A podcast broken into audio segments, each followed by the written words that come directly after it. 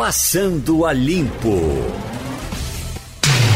Começou Passando a Limpo. Hoje é quarta-feira, hoje é dia 14 de outubro. E tem Igor Maciel, Adriana Vitor e Fernando Castilho. É, Castilho, uh, quem diria que ia chover hoje? Eita, de quem é esse ventilador aí? É de Castilho, então deixa, deixa eu falar com o Igor enquanto ele desliga o ventilador. Viu, uh, Igor? Uh, cheguei aqui de madrugada, nenhuma nuvem, as coisas todas. parecia que o dia ia ser como foi o de ontem, um, um dia de muito, muito enxuto. E agora o Ciro saiu primeiro, voltou ali, fez um sinal ali com a mão na cabeça, dizendo que o mundo está se acabando em água por aqui. Tá, tá chovendo aí onde você está? Tá chovendo sim, inclusive eu desci logo cedo para trocar a posição do carro com minha mulher. Minha mulher saiu logo cedo, tava um sol danado, rapaz. É. E agora, eh, quando eu subi, foi o tempo de eu subir, olhar uma coisa aqui no computador e de repente começo, caiu o toró. Tá chovendo ainda, não tá, não tá forte mais a chuva, mas tá chovendo. E tá interessante, porque na região que eu tô aqui, eu tô aqui na Madalena, nessa região aqui, tá bem assim, uma névoa. tá bem, bem diferente, bem estranho. Você falando em trocar de carro, que isso é um desconforto enorme, que uh, nós somos submetidos, isso acontece com muita gente. Eu me lembrando aqui do, do André do, da, da bandidão que foi preso do, do, hum. da droga, que uh, tinha dois helicópteros à disposição, uh, lanchas e não sei mais o que. Esse mundo do crime é um negócio muito sério, né, rapaz? É o André do Rap. André do A... Rap. Rapaz, eu tava vendo. Sabe quanto foi que. que quanto é que estão estimando gastar por causa disso, para poder prender ele de novo, 2 milhões de reais. Então, o governo de São Paulo vai ter que gastar, a polícia né, no governo, e o governo de São Paulo vão ter que gastar 2 milhões de reais numa operação para tentar prender esse sujeito de novo por causa dessa atrapalhada dentro do STF que ainda não se resolveu, que ainda vai se resolver porque eles ainda estão, hoje deve ser votado, para decidir se é, fica valendo realmente a soltura ou não, que foi a, a, do Marco Aurélio. Marco Aurélio sustenta ainda. E eles, só que tá uma confusão lá porque eles estão vendo, Geraldo, uma forma de dizer, não, realmente ele tem que ficar preso, mas Fux não pode ficar se metendo na decisão dos outros. Eles estão procurando um, um, tom, uma forma de falar isso, e não vai ser fácil. O, o, o Adriano, você que pesquisa muito, teria uh, como descobrir quanto um advogado ganha para soltar um bicho desse? É dinheiro demais. Agora, isso é segredo, isso aí realmente ninguém vai saber, porque o advogado não diz e o bandido também não diz, né? É, Geraldo, eu não entendo dessa área especificamente, não. Eu, a gente vê os bens do André do Rap e fica muito impressionado com uma pessoa aos 43 anos tem um patrimônio desse. Uma lancha de 6 milhões, que foi a lancha justamente que deu um alerta da polícia e que quando conseguiu capturá-lo, e como você disse, ele chega à prisão na época é, no próprio helicóptero. Uhum. É muito grave e uma pessoa, um dinheiro que vem da droga, que vem do crime e hoje está solto. Agora, Castilho. Eu vejo. Oi. Eu, eu, vejo, o Geraldo, eu vejo essas coisas, eu fico achando a gente tão incompetente. Vocês não ficam, não. A gente, a gente se sente incompetente, rapaz, porque um negócio desse em qualquer país do mundo. Não impotente, não, Igor. Eu acho que é uma não, impotência não, profunda. Veja, não, veja, é, é impotente do, do ponto de vista do cidadão, mas eu digo incompetente do ponto de vista de Brasil, de governo mesmo, de sistema, porque o sujeito tem, o, su, o sujeito compra helicóptero, ele usa dois helicópteros, ele usa lancha, ele tem casas de luxo e a Receita Federal que vive atrás de mim, de você, para saber se a gente está comprando confeito ali na esquina e saber se a gente pagou imposto, a Receita Federal nem desconfia e eu, eu acho isso de uma incompetência gigantesca. Mas, Igor, ah, o, o Castilho, eu que... tinha vinte e poucos anos quando fui chamado na polícia, fui chamada para ir até a Receita Federal e eu não entendia por quê. Eu tinha uma, uma, única fonte de renda vinda do meu trabalho como jornalista e aí eu declarava corretamente e fui lá saber o que é que queriam comigo. Era porque eu tinha comprado na época um Fiat Uno e eles queriam que eu justificasse a compra do meu Fiat Uno financiado. Pois é. Agora o barulho aí na casa de Castilho era chuva, rapaz. Agora, agora maneirou. agora. Pois não. Castilho. Geraldo, é, vamos, bom dia, Adriana, Igor, bom dia, ouvintes. Vamos tentar mostrar um pouco aí o seguinte. Igor, a Receita Federal não vê porque aos olhos da Receita, André do Rep não existe. Certamente ele nunca fez uma declaração de imposto de renda, se fez, fez um modelo simplificado, e isso é uma questão. Então, legalmente, ele é um invisível. Se duvidasse, podia até tentar receber o auxílio emergencial. Essa é uma questão. É, a outra questão é que o seguinte, é que André do Rep está na ponta da cadeia, é, na parte que tem maior rentabilidade. Se você olhar a cadeia da produção de droga, o cocaleiro que produz a, a planta e o, o subcontratado que faz a pasta não tem essa rentabilidade. Mas quando o cara passa para distribuição e para comercialização final, a margem é muito alta. É isso que per- permite essa, essa rentabilidade. Claro que ele está no comando de uma organização que foi estruturada e ele não está ali porque é, é- é bom gestor, não. Ele tem serviço prestado à organização e ele tem boas ideias de gestão.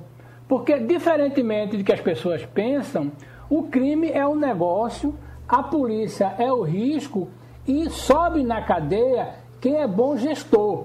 Não é quem é mais violento, quem mata mais, quem domina mais. É quem é gestor. Por incrível que pareça, o crime tem um modelo de gestão muito organizado que, na ponta, o sujeito ganha mais.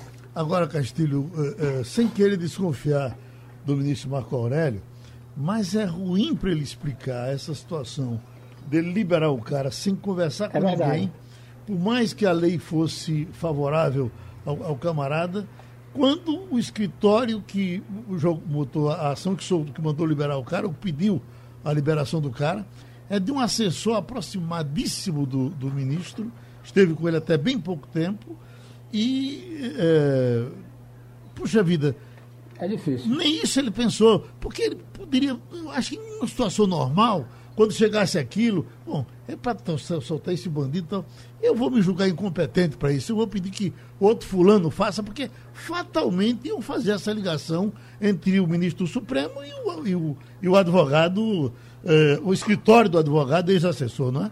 Isso é verdade. Agora veja bem, Marco Aurélio, a partir de hoje, é o decano, né? É, com a, a aposentadoria do Celso de Mello, ele é o decano. É, uma das personalidades mais marcantes dele é a teimosia. Ele é teimoso. E ele é aquele sujeito que se pauta pela estrita cumprimento que está na lei. Talvez na corte americana ele tivesse com os conservadores. Se fosse eleito agora, formaria isso. Porque ele vai ao pé da letra daquilo que está escrito, a partir do conceito de que a a- o tribunal, o STF, é um tribunal de que aplica a Constituição. Então não tem essa de analisar as circunstâncias, não. O que está na lei, ele aplica. E ele acredita nisso. Tanto que ele já soltou 79 pessoas e diz assim: não. é 79 comigo. este ano. 79. Não é comigo. Essa questão está na lei. Resolvam a lei. Eu vou aplicá-la. E tanto que os advogados apostam nisso. Os caras tentaram várias petições e acertaram no Marco Aurélio. A chance é de grande e ele conseguiu. Agora, ele vê bem, ele, ele elogia a lei, ele diz, olha, na entrevista que ele deu, que a lei é, é correta, e ainda tem o seguinte, tem uma decisão um pouco mais para trás que ele foi contra essa lei. Ele, ele- ele tomou uma decisão, deixou de é liberar um cara. Né? Problema- Aconte- o- o- Aconteceu alguma coisa que ele mudou de opinião. Né? O problema é que, assim, longe de, de desconfiar do Marco Aurélio, Geraldo, ou qualquer coisa do tipo, mas... ele está mais para que ele tá mais para desarrumado, doido do que É, para. Né? aconteceu. Teve um problema técnico na história. Eu estava, eu tava, durante essa semana, a, a gente estava eh, eh, conversando, eu e Wagner Gomes, a gente conversando sobre o assunto, e Wagner mandou para mim hoje uma notícia que corrobora aquilo que a gente estava discutindo, que não houve não houve a manifestação da Procuradoria-Geral da República a tempo. No caso, o Marco Aurélio ele decidiu sem ter acesso a uma manifestação do Ministério Público, da, da PGR. A PGR precisava ter dito a ele: olha, isso aí está dentro da lei, mas ele é um indivíduo de alta periculosidade, ele não pode ser solto e tudo. Então, Marco Aurélio não foi orientado em relação a isso. Apesar de a gente saber como é Marco Aurélio, como Eliane Cantanhede disse essa semana, e de forma correta, quando você vê uma, uma, um, um, placar de 10 a 1 no STF, pode ter certeza que um foi Marco Aurélio, porque ele é do contra, mas nesse caso, a PGR admitiu que houve uma falha eletrônica, o, o, o no caso, a, a, reconsideração, o pedido de reconsideração é, do, da PGR não chegou a tempo, chegou um dia depois, e também Augusto Aras estava viajando, estava numa viagem particular. Então, eles souberam pela imprensa que André do Rep era um dos, dos principais líderes do PCC, a Procuradoria. O caso chegou na terça-feira, mas o órgão só se manifestou no sábado, e aí foi um dia depois da ordem de soltura. Dizem que foi porque Aras estava viajando, não estava sabendo, e também porque o, o, o vice-procurador, no caso, Humberto Jacques, que estava, que chegou a mandar, mas teve um problema no sistema de envio da PGR. Ô, Geraldo, eu só queria completar uma informação. Esse mesmo levantamento que fala em 79, só um minuto, Castilho, que faz, fala em 79 solturas este ano, também diz que em pelo menos, pelo menos outras 68 situações muito semelhantes a essa, o ministro negou a soltura dos envolvidos. Eu, eu só para concluir e passar para Castilho, eu fico pensando muito nessa sensação de impotência da qual falei no policial. Naquele cara que ali arriscou a vida, fez uma operação, prendeu, conseguiu chegar um criminoso e aí vai ter que fazer tudo de novo. Eu só queria completar, Adriana. É, essa história de que houve um problema, Igor, isso é mais uma desculpa que o cara está dizendo o seguinte: primeiro, a justiça brasileira, pela sua informatização, não permite mais hoje sequer que o advogado alegue perda de prazo. Por uma razão muito simples: um negócio chamado e-mail e a criptografia das mensagens. Então, a partir do momento em que a ação é passada para o ministro Marco Aurélio, todos os envolvidos na ação recebem um e-mail informando isso. Então, essa história de dizer que houve um problema pode até tido, mas veja bem, não existe mais isso na questão da justiça com a eletrônica. Quando um juiz emite sua, prolata sua sentença, todo o sistema que está vinculado àquele processo recebe um, um, um, um alerta de que aconteceu isso. É por isso que não tem mais aquele argumento do cara dizer assim: vou pedir para ouvir uma testemunha porque o, o advogado ou o réu não foi informado. Não existe mais isso. Mas A nesse caso, Castilho, nesse caso não, não tem como funcionar por e-mail. É uma, é uma comunicação oficial de um órgão para o outro. Eles têm um Sim, sistema próprio para isso. Exatamente esse por sistema, isso. Esse sistema no STF deu um atraso, deu um problema e não atualizou com a manifestação do Ministério Público. A, a manchete, Aí não manchete tem como ser hoje, por e-mail. Só para corroborar com o que vocês estão dizendo, a manchete de hoje é Procuradoria-Geral da República tomou conhecimento pela imprensa. Isso. Entendeu? Não, não sabia nada que estava acontecendo. De repente, já ouviu dizer, o fulano tá, tá, foi, foi solto e fugiu. Né? Agora, qual é a agenda do ministro? Hoje tem uma reunião do Supremo, né? E não vai dar em nada eh, acho deve, deve ser até secreta, mas o Senado está chamando para um depoimento. Ninguém sabe se ele vai, mas era muito importante que ele fosse para passar por um certo constrangimento, ter que ouvir algumas loucuras de Cajuru, alguns que dissessem alguma coisa só para a gente se vingar, né?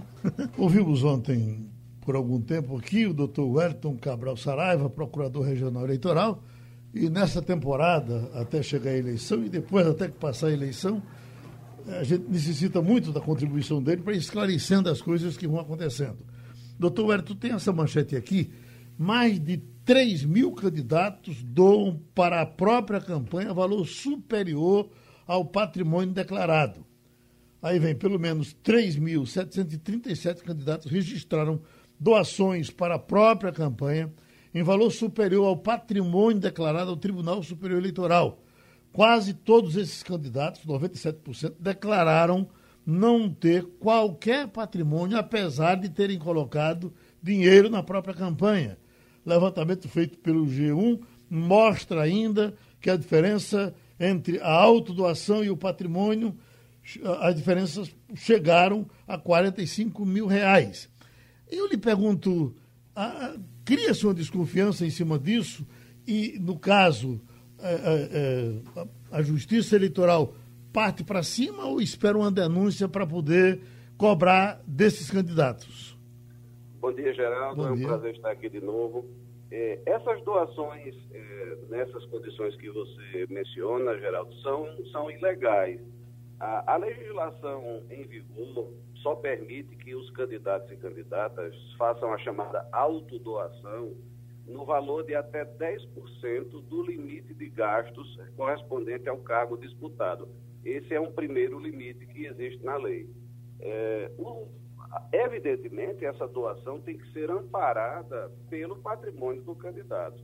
Então, todos os candidatos precisam apresentar uma declaração de bens à Justiça Eleitoral para ter a sua, o seu registro de candidatura deferido. E, é, naturalmente, os documentos e as, as declarações que os candidatos apresentam à Justiça Eleitoral têm que ser idôneos, têm que ser autênticos. Se, se, se verifica que um candidato afirmou ter um patrimônio de 10 mil reais e fez uma doação para si mesmo de 10 mil reais, isso é matematicamente impossível, economicamente impossível, porque a pessoa estaria doando todo o seu próprio patrimônio a uma campanha eleitoral e a, a, a experiência mostra que ninguém faz isso. Ninguém vai ficar é, miserável sem nenhum patrimônio porque doou tudo à própria campanha. Então, essas, essas, esses fenômenos é, são irregulares e podem caracterizar crime. É, em princípio, se alguém é, doa mais do que tem, ou até mesmo tudo o que tem, é, isso significa que a declaração de bens que a pessoa apresentou à Justiça Eleitoral, em princípio, está falsa, é falsa. E, e a pessoa vai responder por isso. A, a, Justiça Eleitoral tem sistemas de controle das contas dos candidatos e tem equipes é, especializadas com contadores e pessoas que conhecem bem essas matérias para fazer esses batimentos, essas conferências das prestações de contas. É, esse sistema não é um sistema absolutamente perfeito, porque não existe sistema perfeito, mas é um sistema muito bom. Uhum. Então, quando essas incongruências, essas incoerências são detectadas, ah, isso é comunicado ao Ministério Público, cada caso é avaliado e, dependendo da situação, nós vamos é, requisitar que a polícia investigue essas situações e as pessoas poderão ser responsabilizadas. Igor Marcel. Doutor, muito bom, muito bom dia. Eu fico sempre, quando a gente vê esse tipo de, de situação, eu fico sempre pensando na demora que é para a justiça poder é, é, tomar alguma atitude que seja efetiva, que seja, pelo menos, no mesmo, no mesmo patamar do, do delito, da, da gravidade do, do, do, delito. Qual é o problema? O problema é que o candidato ele faz isso, ele utiliza o dinheiro, ele vai ter condição de conseguir votos através disso, e aí como é que a justiça, a justiça vai julgar ainda durante a campanha? A justiça tem como fazer isso, como impedir ou retirar ele da disputa antes da, do dia da votação? Ou a votação vai acontecer de qualquer forma e o julgamento acontece depois? A gente tem informação de, de gente que é, é julgado, às vezes está no quarto ano, no último ano do mandato já quando vem ser julgado e perder o mandato, aí passa seis meses fora praticamente. O prejuízo é de seis meses para três anos e meio que ele aproveitou ali durante aquele período. Então, é, tem como ser antes da votação ou só depois? Bom dia, Igor. É, a sua pergunta é muito boa e toca num assunto muito importante. É, nós temos, de fato, é, alguns problemas frequentes até é, em situações como essa que você narrou. É, a resposta não, não, não, pode ser, eu não posso lhe dar uma resposta uniforme. Vão acontecer as duas coisas. Vão acontecer casos em que a Justiça Eleitoral vai detectar irregularidades na candidatura de alguém, e essa candidatura terá o registro indeferido. A, a legislação estabelece prazos muito curtos para que a Justiça Eleitoral faça esse exame dos registros de candidaturas. Em princípio, até o final deste mês de outubro, todos os registros de candidatura precisarão estar é, examinados, apreciados pela Justiça Eleitoral. Isso significa algo muito complexo, porque são milhares de registros de candidatura em todos os estados, em cada estado são milhares.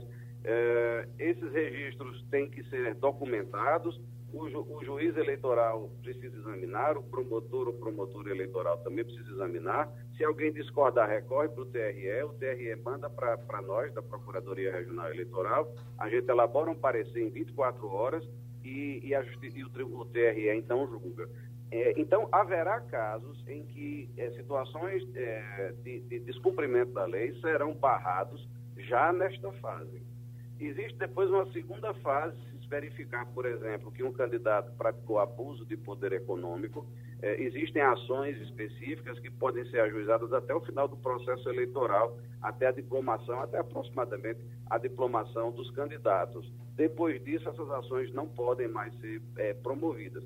Então, o que frequentemente acontece em situações como essa que você descreveu é que algumas dessas ações são ajuizadas, são propostas nesse período do processo eleitoral, e aí realmente a justiça demora um tempo excessivo, às vezes, para julgar. A justiça eleitoral costuma ser muito eficiente, é, no sentido de que ela julga milhares, centenas de milhares de processos nesse período eleitoral no Brasil todo, para que as eleições possam acontecer.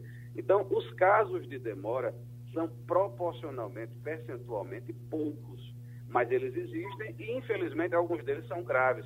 E aí o, o, problema nem sempre é da Justiça Eleitoral. Existem falhas da Justiça Eleitoral, falhas do Ministério Público Eleitoral, mas existem também falhas da legislação. A legislação é feita pelo Congresso e muitas vezes a legislação é excessivamente benevolente com recursos, é, os, os, os advogados recorrem várias vezes, muitas vezes sem, sem fundamento suficiente, mas a jurisprudência, infelizmente, ou seja, a prática dos tribunais, infelizmente aceita esses recursos e dá efeito suspensivo a eles.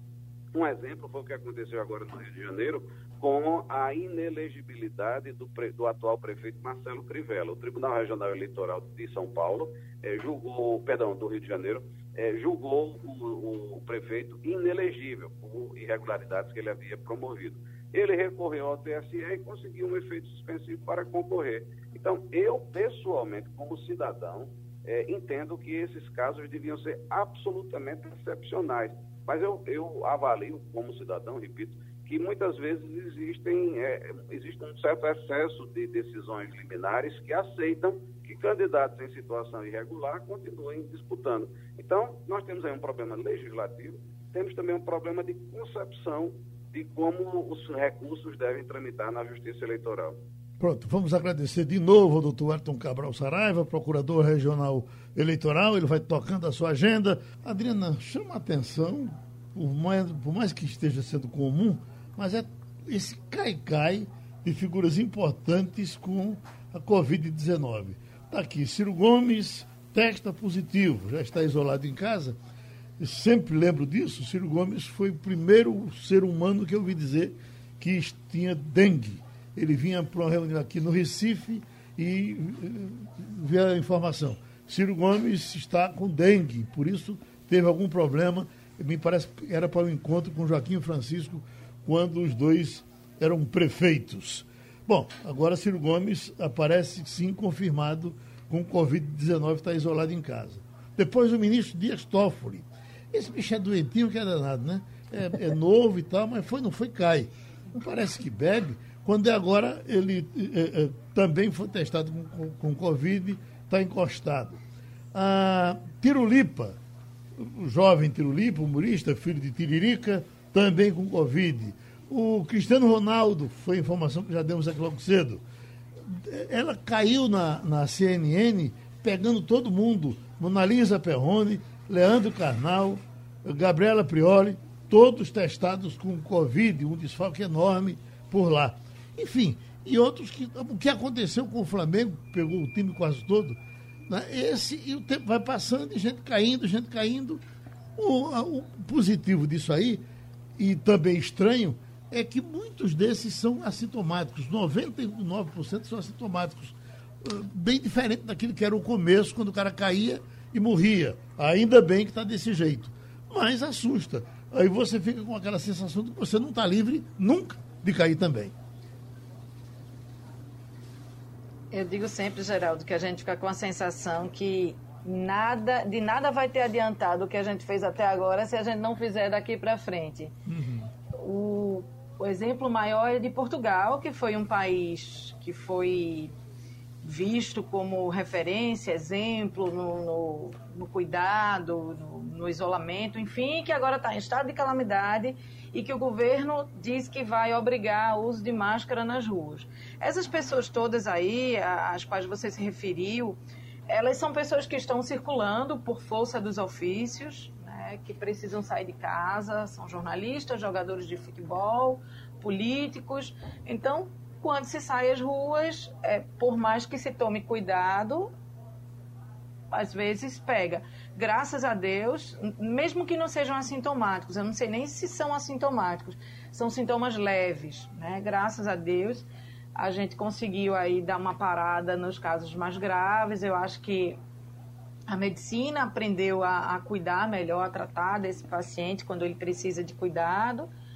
E a gente também, há, já pesquisas que comprovam que o uso da máscara, mesmo quem é contaminado, a carga viral é menor. Tomara que sim.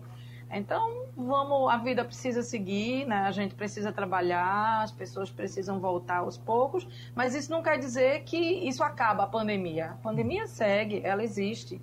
Isso não, não diminui é, é, a possibilidade de casos, mas talvez com os cuidados que a gente tome, a gente esteja diminuindo a carga viral e a gente precisa seguir a vida. Parece até Deus escrevendo eh, certo por linhas tortas, porque como pega essas pessoas famosas e repercute muito, fica sempre dizendo, ó oh, minha gente, o negócio não acabou não, tá pegando, pegou fulano, pegou outro, e a gente então vai tendo a necessidade maior de se cuidar.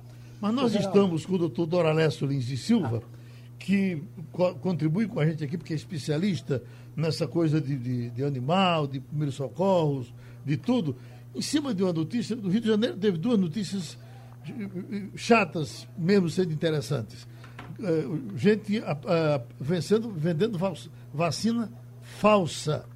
Isso teve gente presa ontem. E outra aqui, o, o camarada preso vendendo pombo como galeto galeto de pombo na, na beira da estrada. E o que se diz do pombo, doutor, que é tão contaminador, que as pessoas adoecem, qual o risco que eu tenho se eu comer um, um, um pombo como que estivesse comendo um galeto? Bom dia, Geraldo. Bom dia a todos os seus ouvintes. Veja bem, o fato de você comer um pombo não quer dizer necessariamente que você vai pegar alguma zoonose, alguma doença. É, se o pombo foi tratado limpo, em condições higiênicas boas, sem risco de contaminação, o zero, é, é zero a chance de você pegar uma zoonose através do consumo desta carne. As aves não transmitem zoonoses ao homem pela carne. Sim. Elas transmitem por suas secreções e possivelmente também, dependendo da doença, por suas penas, né? algumas parasitoses, alguma coisa. Mas pela carne, não. Quer dizer, o pombo me fará muito mal, ele vivo, frequentando, vamos dizer aí, o meu ar-condicionado, do que se eu matar e comer a carne dele. Com certeza. Com certeza. É, o risco de você pegar algum fungo, é, alguma doença pneumônica, é muito mais sério do que você comer a carne. Agora, volta a dizer, esse pombo tem que ser bem morto, bem limpo, bem, bem cuidado, vamos dizer assim, para você não ter risco de contaminação. Uhum. E cuidado também com a. a... Eu estava ouvindo até um infectologista falando disso. Cuidado com a pia onde ele foi tratado, vale a pena? Com certeza, com certeza. A pia, depois do tratado do pombo, essa pia precisa ser bem desinfetada, com certeza. Uhum. Bom, uh, Igor é, é, novo para isso, Adriana também, mas Castilho se lembra. Você se lembra, Castilho, que pombo já foi um, um, um prato vendido aqui no Recife e bem anunciado, chamado do pombo ao forno, um pombo que eles enchiam de, de, de arroz e, e, e, e, se comia uma carne meio dura, mas já fez até um certo sucesso. Você lembra disso? Eu me lembro, eu não comi, mas parece que tinha isso no buraco de Otília. Uhum. Era oferecido. É, agora, eu tenho uma curiosidade para saber, se o doutor Dorales, se ele explicasse mais essa história de você não ser contaminado pela carne, mas ser contaminado pela secreção. Isso acontece é, de uma forma geral com todo animal, com toda ave. Então a gente tem que estar mais preocupado com as secreções do que com a carne. Eu podia dar mais informações sobre isso? Veja bem, a carne de ave, seja qual for a ave, não importa se pombo ou avestruz, você não vai ter contaminação por ela. A carne não te contamina, a não ser que a carne esteja contaminada com alguma coisa. Tá certo? Por exemplo, você não pega salmonela comendo ovo. Você pega salmonela que estava na casca do ovo. Tá entendendo? Então, as secreções, principalmente de alguns psitacídeos, quer dizer, aqueles animais de bico troncho, papagaio, arara, periquito, essas coisas, eles podem transmitir fungos que vão para o teu pulmão, vão provocar doenças pulmonares. E são doenças graves, tá certo? São doenças sérias, mas pela carne pode comer sem custo.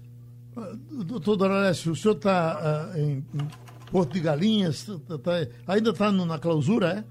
Não, não estou mais na clausura, não. Infelizmente a clausura acabou. Eu, no momento, estou aqui na Secretaria de Saúde. Ah, estava gostando da clausura, né? Eu tava. Banho de mar, caminhada, empinar pipa, pescar. Quem é que não gosta disso? E o livro sobre o animais? Eu tô olhando aqui para a primeira boneca. Hoje o rapaz da gráfica vem pegar a primeira boneca para fazer a segunda e da segunda tem que definir dar o pontapé inicial para a confecção mesmo do livro. Pronto e acabado. A alteração do Código de Trânsito foi confirmada e assinada pelo Presidente da República. Então, já já tudo isso vai ser praticado, as mudanças então serão sentidas.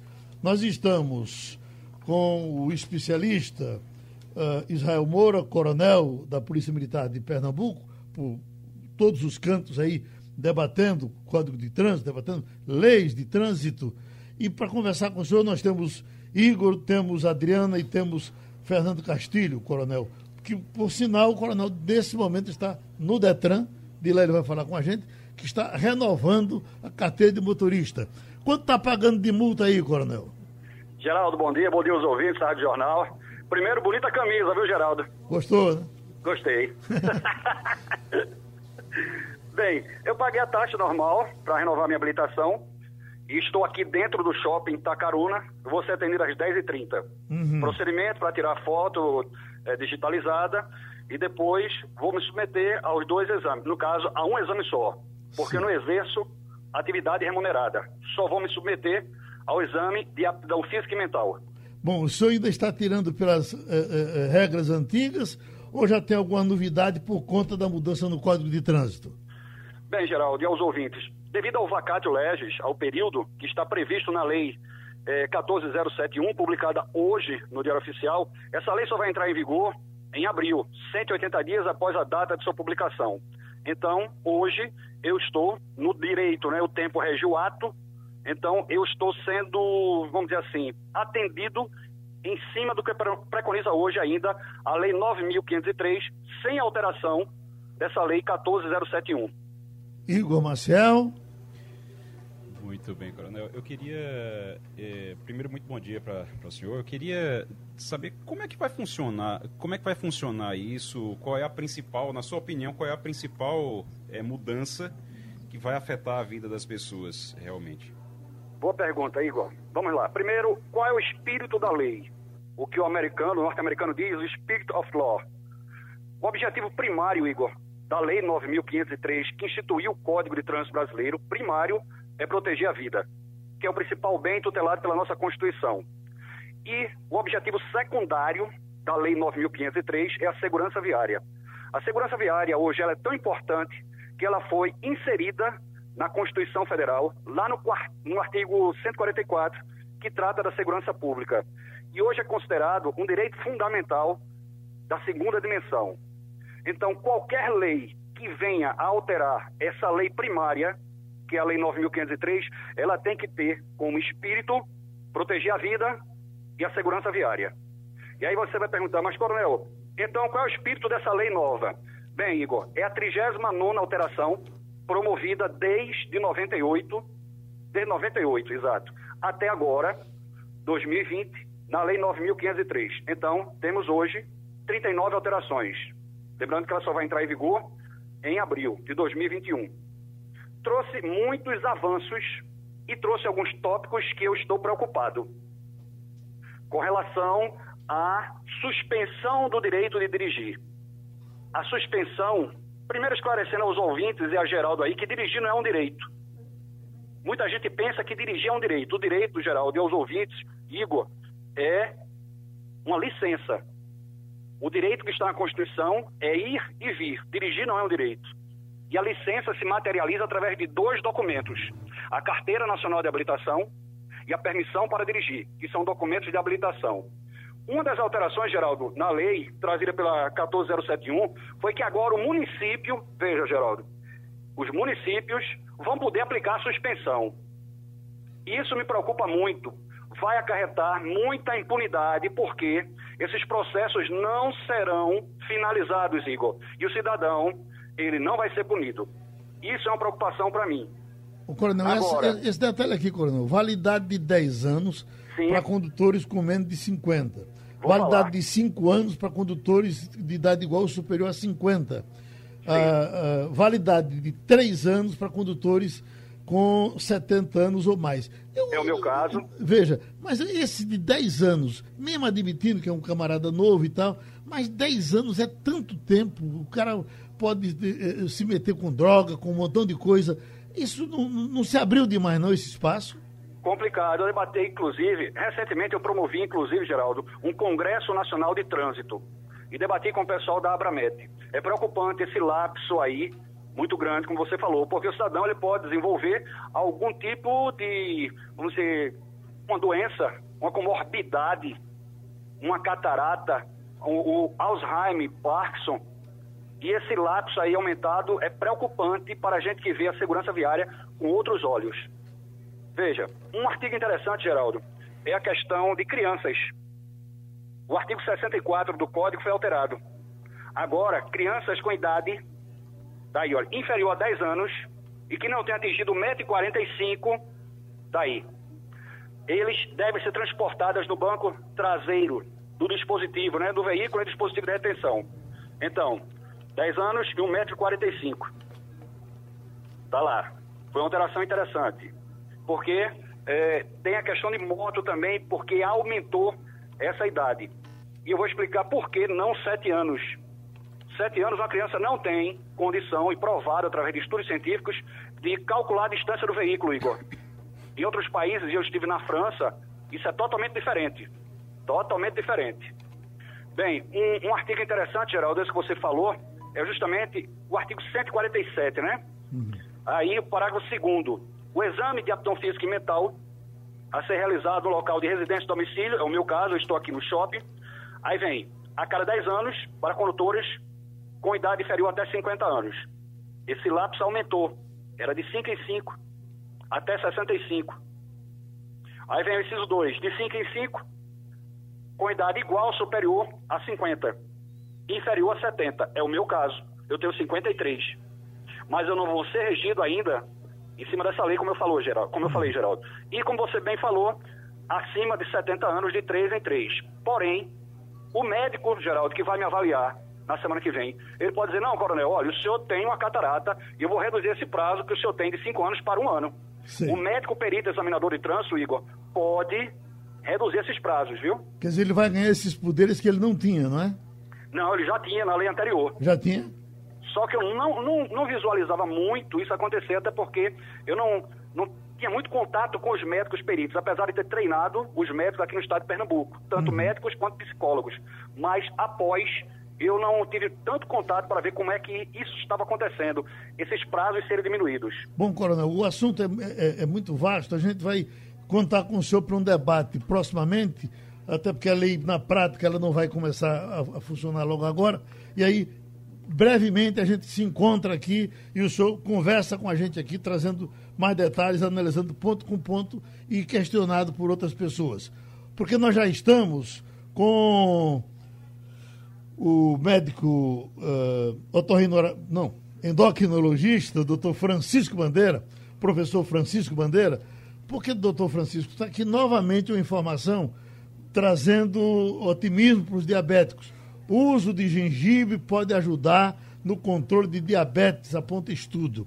Eu quero dizer que durante todo esse tempo que eu passo aqui pelo rádio, já falaram no chá do, do IP, já falaram no chá do Mandacaru, já falaram no chá de carambola, já falaram num um montão de coisa.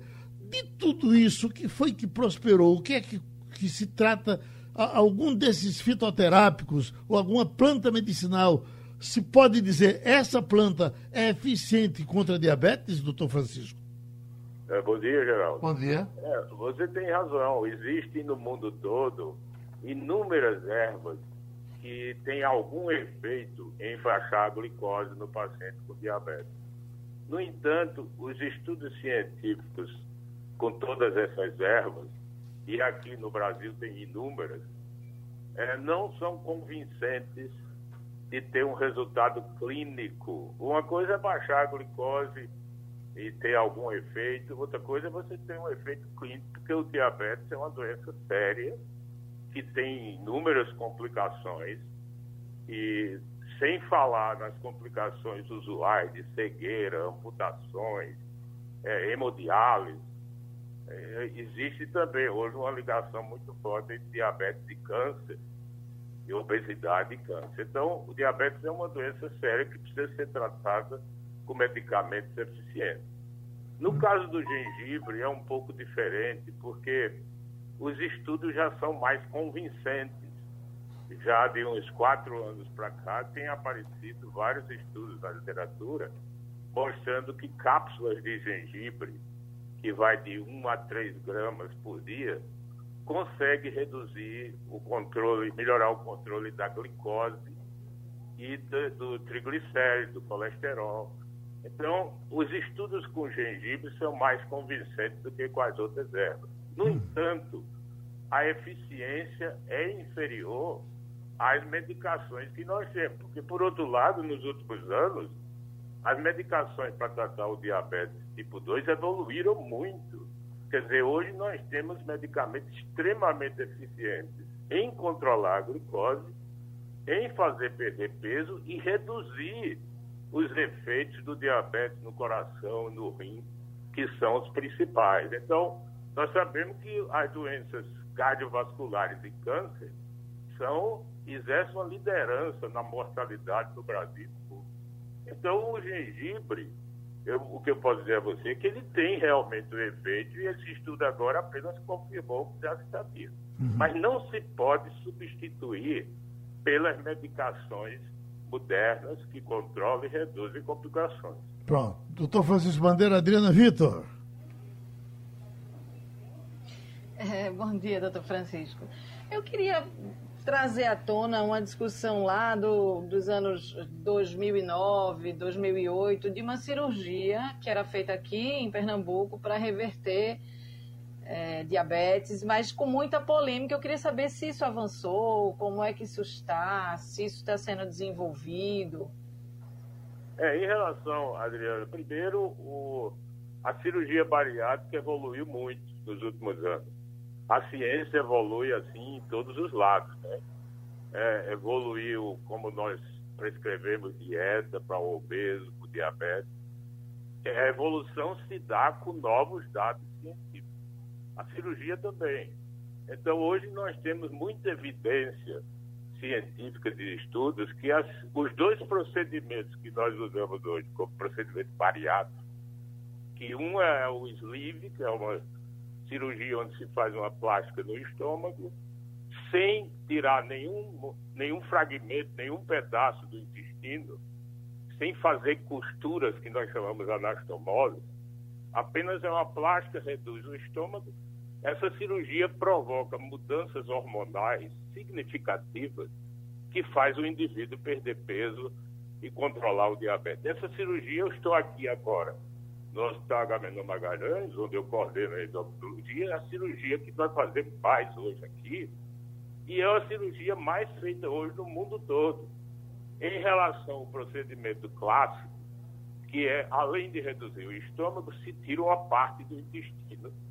É, essa, essa, o comprimento da retirada dessa alça é variável, mas é uma cirurgia que nós chamamos a derivação gástrica Ipsihu, que é a antiga capela, que além de fazer reduzir o estômago, leva à desnutrição, porque o paciente tem uma série de dificuldades de absorver nutrientes. Então, hoje nós preferimos o sleeve como uma cirurgia que dá menos complicações no pós-operatório, o paciente se recupera mais rápido, precisa de menos reposições de vitaminas, menor reposição de vitaminas, e tem um efeito assim marcante na perda de peso.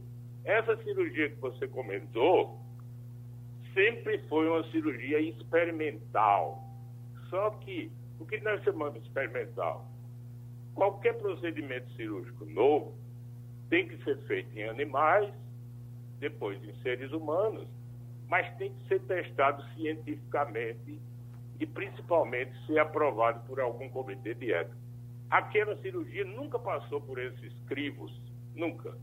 Era uma cirurgia arbitrária, feita sem nenhuma conotação científica e que tinha um potencial de risco muito grande, porque ele fazia uma interposição regional, que é a parte final do intestino, que na década de 70 já havia uma cirurgia parecida com essa, chamada cirurgia de Hollywood, porque vários artistas fizeram, e que dava cirrose hepática depois de cinco anos. Então, aquela cirurgia era proscrita do ponto de vista científico e, felizmente, deixou-se de operar depois de vários e vários processos judiciais. O doutor Francisco, está aqui um, um, exemplo pronto e acabado. Sou eu, estou aqui no mês de outubro, estou exatamente completando um ano da bariátrica. O senhor, inclusive, eh, entre os médicos amigos que recomendaram, o senhor foi um dos que mais é, insistiram, olha, faça que vai dar certo para você. Eu estava diabético, não estou mais. Eu, é. Na questão da, da hipertensão, a minha pressão está controlada. Eu caí de 96 quilos para 69 quilos. Estou aqui na ponta dos cascos, está certo? Um resultado fantástico e outra coisa a cirurgia que você fez, você está muito bem fisicamente, sem nenhuma deficiência nutricional, porque a cirurgia do bypass, do bypass, como eu falei, daria alguma deficiência nutricional. Então, é, você é um exemplo típico de como a cirurgia bariátrica, tem, quando bem indicada, tem um efeito marcante na qualidade de vida e no controle do diabetes. E ainda posso acrescentar que dá até uma tesãozinha, viu, doutor? Obrigado, amigo.